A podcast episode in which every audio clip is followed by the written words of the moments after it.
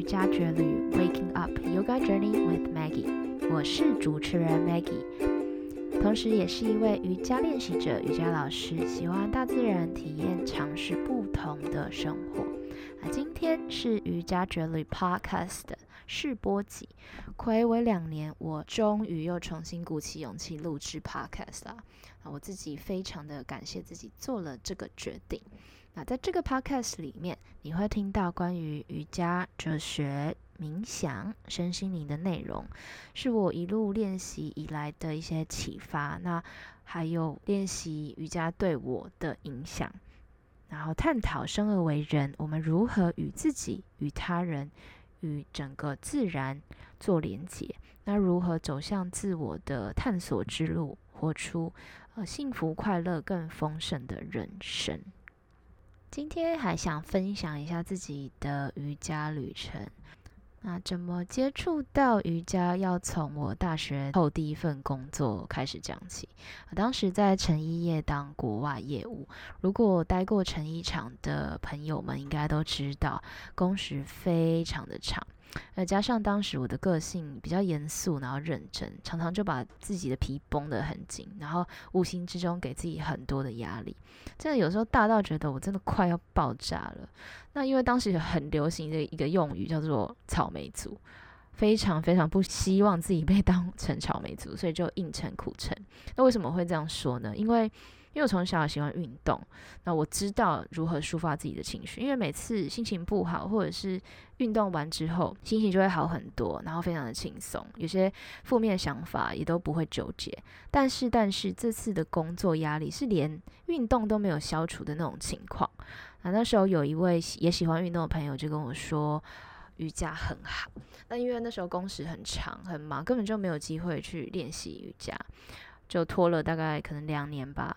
那决定后来决定离职，那转职的中间，我就去报了 Yoga Journey，在呃敦化南路还是北路上的那个瑜伽会馆。那当时是很冷，大概一二月的天气。那那个业务帮我报了热瑜伽，哇，一上不得了，真的就爱上了。真的不是只有就是做瑜伽，在热瑜伽里面做起来像在桑拿里面伸展而已哦。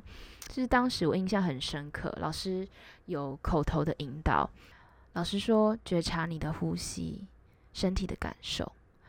我当下真的非常非常的感动，然后也有点就是一个啊哈 moment，觉得说哦天哪，原来我的注意力是可以刻意被引导到身体的各个部位，然后与自己的身体做连接。因为多年下来的工作，你的注意力都放在外头，放在代办事项，放在怎么在三十岁以前赚到一桶金，怎么样升迁，怎么样做得更好。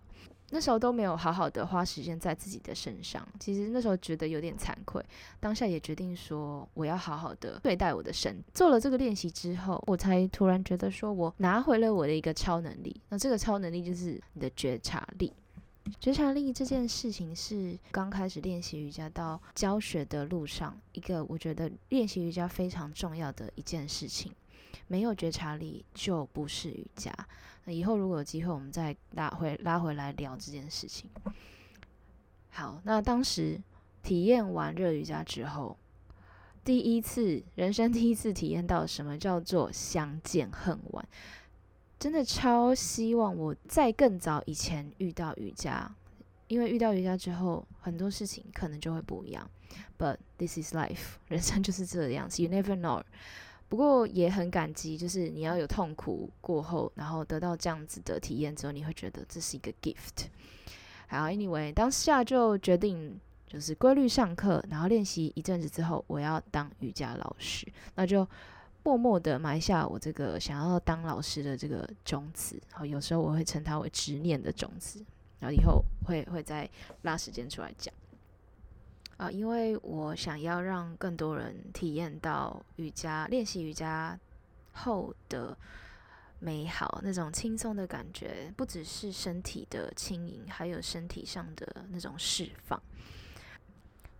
当时离职之后就已经决定要去打工度假了，所以预计就是打工度假完之后再上师资培训。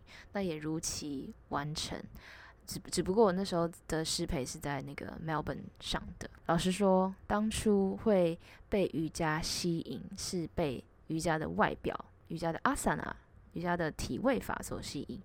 因为以前小时候学跳舞，有些动作瑜伽动作看起来其实真的可能真的不是很难，对我来说，因为舞蹈里面有更难的动作。但是因为多年的办公室的坐姿生活。那些看似我觉得不会很难的动作，都变得很难。当时就一心想要追求身体的进步，而且我觉得瑜伽动作好美。瑜伽动作美是那种力与美的结合，它有柔软又有力量，就是跟舞蹈其实很像啦。不过就是结合了一个可能瑜伽哲学的元素在里面。那而且就是解你解锁那些动作的成就，会让你上瘾，就是。会一直想要再回到垫子上练习，然后不断的看到自己的进步，不断的感受到自己的意识非常的专注。好，Anyway，一直到我去 Melbourne 上师资培训的时候，才接触到 meditation、pranayama、asana，才知道什么叫做八支瑜伽、Ashtanga Yoga，才知道说原来我们做的练习的瑜伽。Yoga Asana 只是八支瑜伽里面的其中一环。那我也是到最近才开始对灵性呃产生兴趣。师培结束之后呢，我对身体还是有很多的呃好奇，想要做更多的探索，但是是用比较科学的方式去理解。后来就做了功课，上网查，就发现诶，可以自学啊，自学那个 ACE 美国。运动委员会的私人教练，台湾就是说的四大国际证照之一。多亏了当时的 COVID，我才有时间去做这件事情。我回想起来也是蛮感激的，要不然其实那时候在 COVID 失业的时候，是觉得说啊，怎么这么凄惨？不过现在回想起来是是好的，所以也很感激。后来就因为拿到了这个证照，然后当时回到台湾。不过虽然说那时候台湾疫情没有到很严重，但还是有很多人不敢出门。当下那时候还都还没有疫苗，比较没有这么多瑜伽教学的机会，真的当时快要真的快要饿死了。后来呢，因为有这个国际证照，我就去健身房当教练。那现在是一位呃全职的瑜伽老师啊。也希望透过瑜伽，可以让更多人知道如何照顾自己的身体，然后如何更了解自己。最后要来工商一下，我在台北的好时光南京店，跟新北的好时光新庄店，还有新庄运动中心、新庄的动手动脚都有教课，然后还有一对一的私人教练、一对一道服瑜伽，还有企业包班。那如果有兴趣的朋友想要追踪我的 instagram 或者是 facebook 你可以搜寻马基的瑜伽日记真心的希望啊每个人在生命中的某个时间点都有机会能够接触到瑜伽体会自己去体会练习瑜伽后的喜悦感然后跟释放压力的愉悦感。好 see you on the mat